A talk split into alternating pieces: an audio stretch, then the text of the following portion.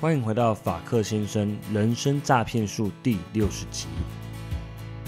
今天要跟大家聊的内容是一个发生在我身旁的真实故事。我先介绍一下，里面有四个角色。第一个爸爸叫陈大华，妈妈就叫做妈妈，大儿子叫做陈小华，女儿就叫女儿，这样子应该比较好记。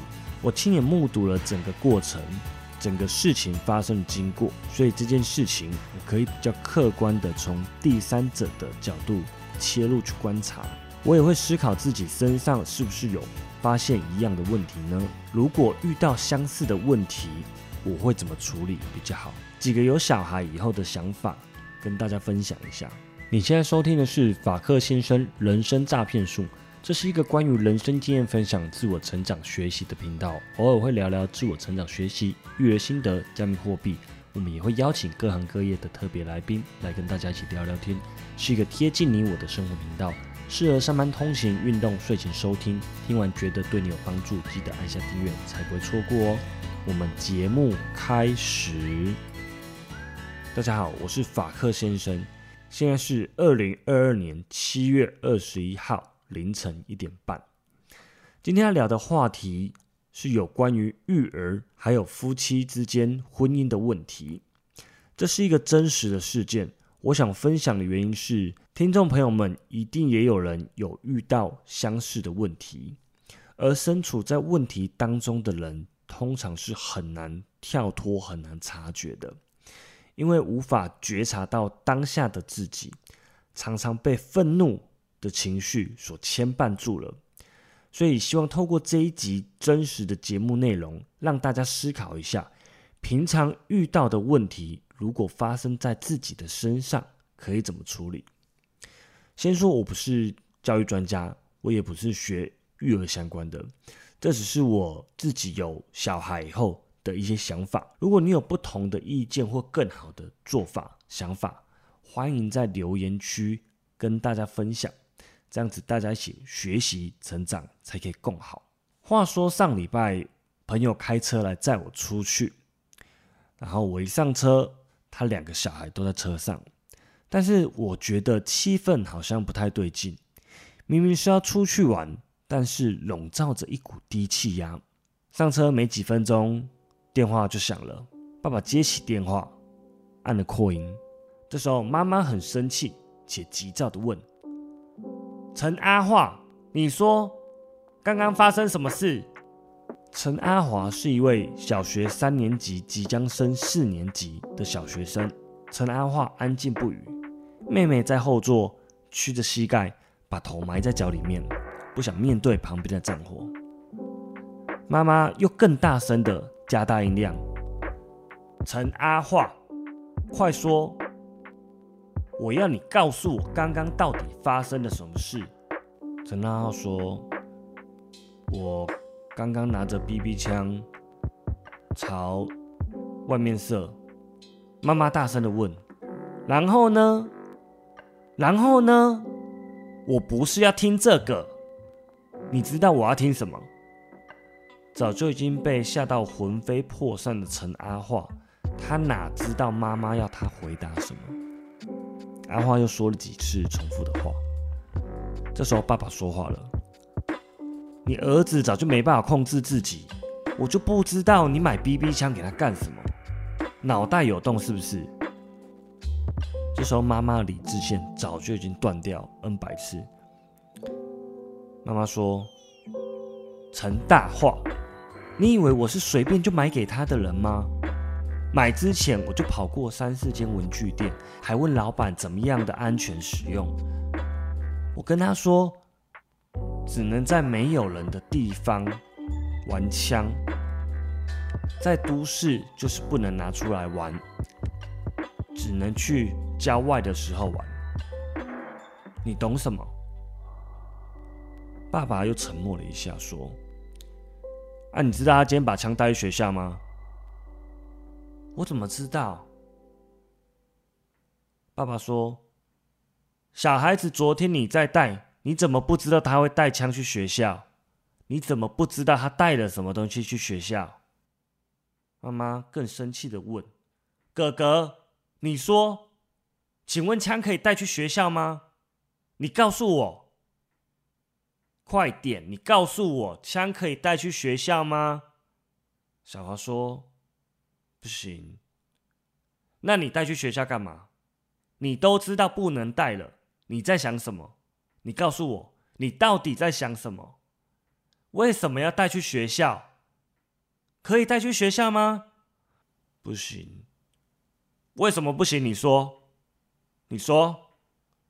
因为会被老师骂。那你都知道了，为什么还带？我我知道会被骂，所以我没有拿出来。那你干嘛还带？这时候，陈小华沉默了许久。陈小华说：“我想带给爸爸看，因为小华的爸妈目前是分居中，小孩轮流带。前天晚上是跟妈妈住在一起。妈妈接着说：‘那你可以等放学后回家拿枪，再带给爸爸看。你可以不要这么白痴吗？可以吗？可以不要耍白痴吗？你带枪去学校？’”到底在想什么？好，接下来去海边玩的路上，我就一直听到妈妈、儿子还有爸爸的战火，一路上吵得喋喋不休。小学一年级的妹妹偶尔说了几句话：“好吵哦，你们可以不要再吵架了吗？”最后，妈妈逼着让儿子说出买枪时定出的规则。简单的话说。一不能在都市里玩，二要在没有人的地方玩，旁边有妈妈、妹妹、爸爸都不行。三只能朝着软软的东西射，朝着硬的东西射会反弹到自己，所以不行。四不能射动物、植物、有生命的东西都不行。这是我听完他们的对话。在这件事情中，我比较心疼的是小孩子受到的责备，呃，对他来讲，心理的创伤应该是蛮大的。还有夫妻之间恶劣到不行的关系，这也让我想起我还是小孩的时候，也曾经很着迷于 BB 枪，天天吵着要一把 BB 枪。印象最深刻的是有一天要回南部。在上高速公路之前，我跟我爸爸吵着我要买 BB 枪，我爸爸直接靠边停车，然后把我拖出车外，然后丢了一大把千元的钞票，那车子就开走了。当下我只记得车子开走以后，我边哭边去把一张一张的千元大钞捡起来。我也不知道为什么要捡那个千元大钞，可能想说也可以买很多 BB 枪吧。然后在路边一下子，我爸爸就把车子开回来接我。之后呢，我再也不敢吵着要买 BB 枪了。直到有一次过年，我爸爸买了一把 BB 枪给我。回到南部呢，马上就是跟其他小朋友一阵炫耀。过一阵子，我就朝着表哥、表姐、表妹就一阵乱射，印象非常深刻。子弹射到了表妹的脖子上，还粘在上面。之后，表妹一阵嚎啕大哭，我呢就是迎来一阵痛骂，忘记有没有一阵痛打。所以我很能体会小男孩对于 BB 枪的这种迷恋。我觉得上述的这件故事里面，沟通上出现了很多问题。首先，两个人都在情绪上，爸爸跟妈妈都在情绪上，所以没有办法好好的沟通。首先要先冷静情绪，想想发生了什么事情。应该怎么样去引导孩子去思考这件事情的对错，跟如何改善，让他可以有自己思考的机会。陈小华在这么大的情绪压力下，根本没办法思考。他知道妈妈要什么答案，不行，带去学校。对不起，我知道错了。这些机器人式的回答对这件事情并没有帮助。爸爸的一句话：“你买枪给他干什么？”我我不知道你在想什么，哎。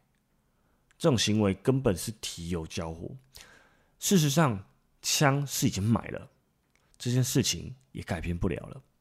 买枪这件事情他没有对错，不需要把责任跟问题怪罪于对方，而是应该一起冷静合作，一起处理接下来面对的问题。小孩子带枪去学校的原因，是因为觉得枪很酷很帅，想给爸爸看，想要炫耀一下。这个背后的原因，是因为父母分居而无法及时一起分享。我们应该去理解小孩子在思考如何让小孩学习到正确的观念还有做法。如果陈小华已经违反当初的规定，那应该受到什么样的处罚？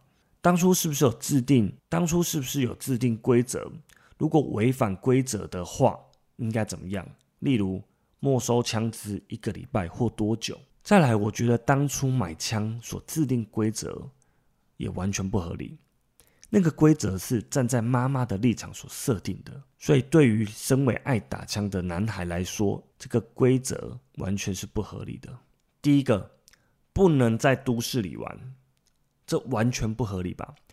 如果要这样规定，那枪支平常平日是不是都要在妈妈那边保管？只有周末还有例假日可以拿出来，而且还是要有出游的时候，这不是一个很不符合逻辑、几乎都不能玩枪的规定吗？但是今天小男生就是会很喜欢玩枪。第二点，在没有人的地方玩，这个也很困难。小朋友要怎么样，他才可以去森林里面，或是河边，或是一个荒郊野外都没有人的地方玩？这一点也很违背常理，非常不合理。第三点，只能朝软软的东西射，这个完全违反了玩枪的乐趣。玩枪呢，就希望把瓶子射破，把玻璃瓶射破，把铝罐射穿。把硬硬的东西射出痕迹或留下凹痕，我们都会觉得很酷很帅，因为这个枪很有破坏力。就各位男生们，想象一下，如果你去美国合法的野外靶场，拿着真枪实弹，可以一阵乱射，有玻璃、有酒瓶、有铁门、有木头的墙壁、水泥的墙壁，你都可以真的去射射看哦，真枪实弹。虽然我不是军事家，但那听起来应该还不错吧？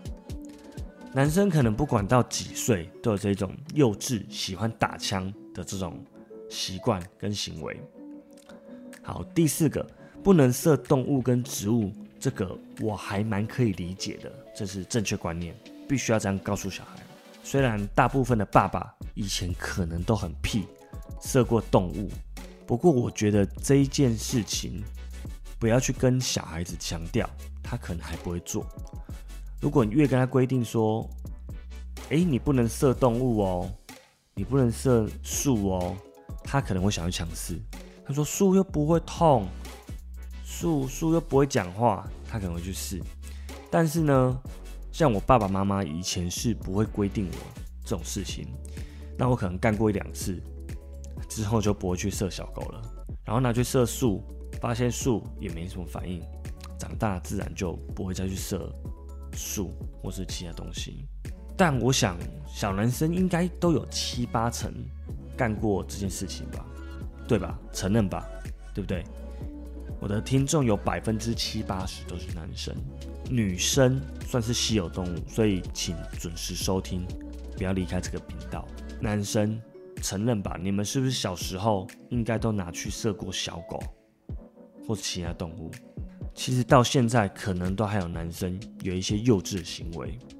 有人一定现在还会说：“白痴哦，射那只狗啊，敢不敢？”哈啦，敢不敢？另外一个说：“射就射啊，谁怕谁？”两个人就开始轮流射狗，笑得不亦乐乎，像个孩子一样。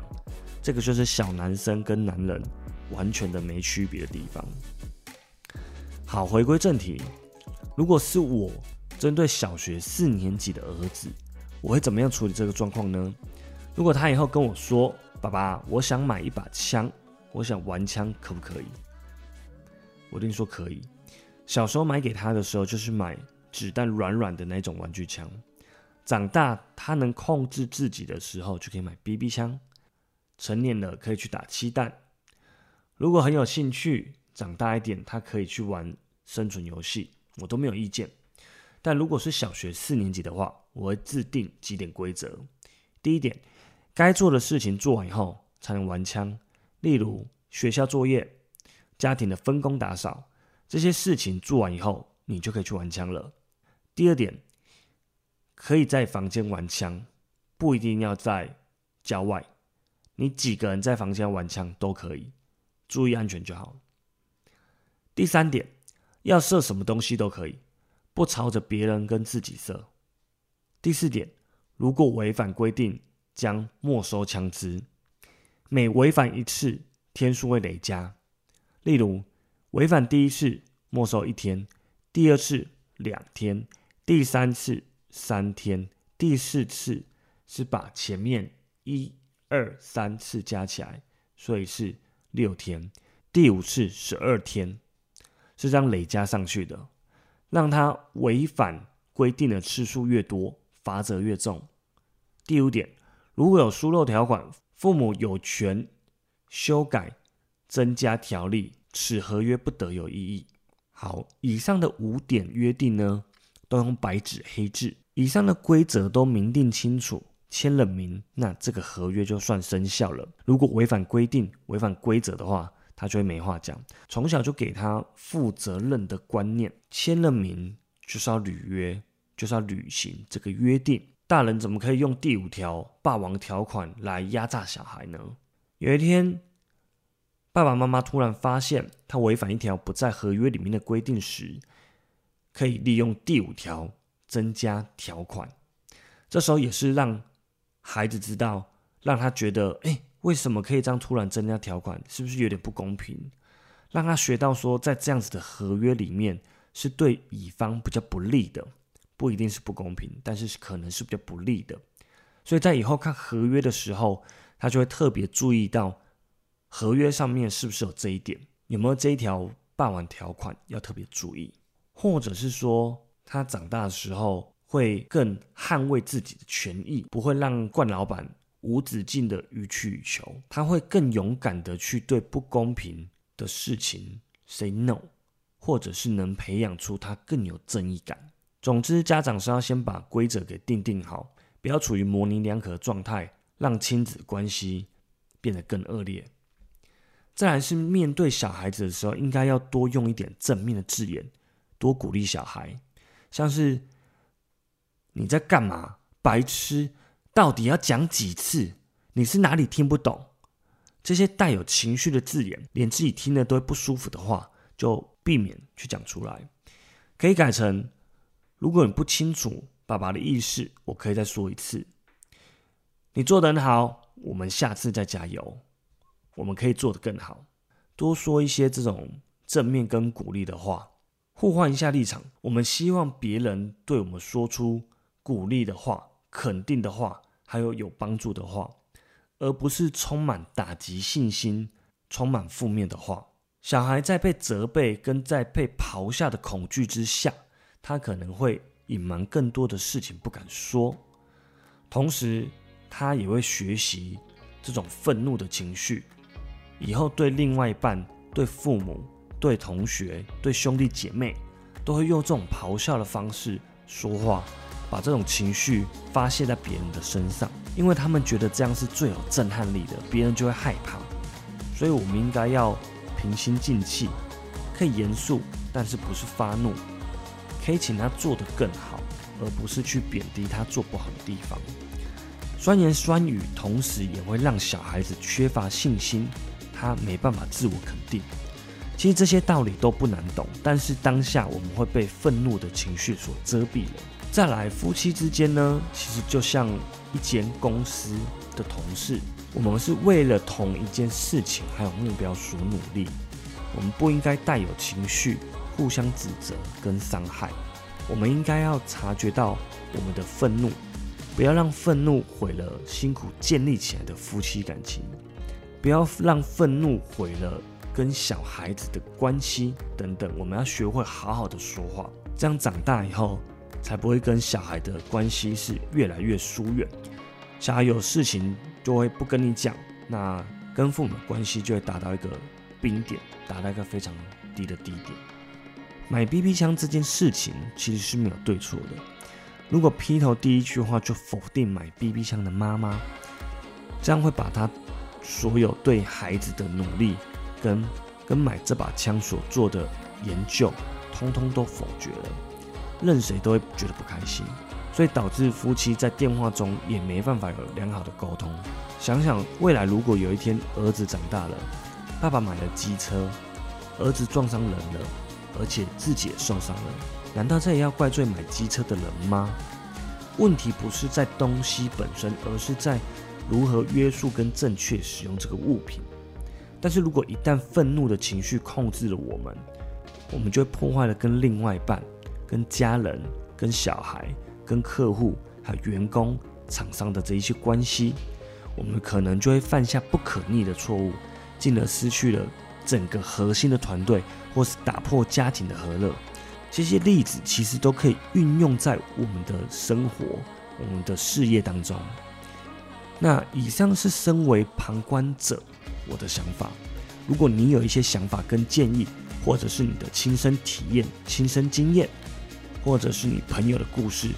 欢迎在留言区跟大家分享，或者是私讯我跟我分享。感谢你们愿意花宝贵的时间收听。如果你有听到喜欢的内容，也欢迎你把喜欢的句子或心得打在 IG 上跟其他人分享。你也可以成为有影响力的人。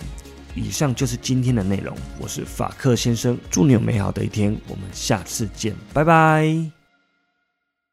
有点沙哑了。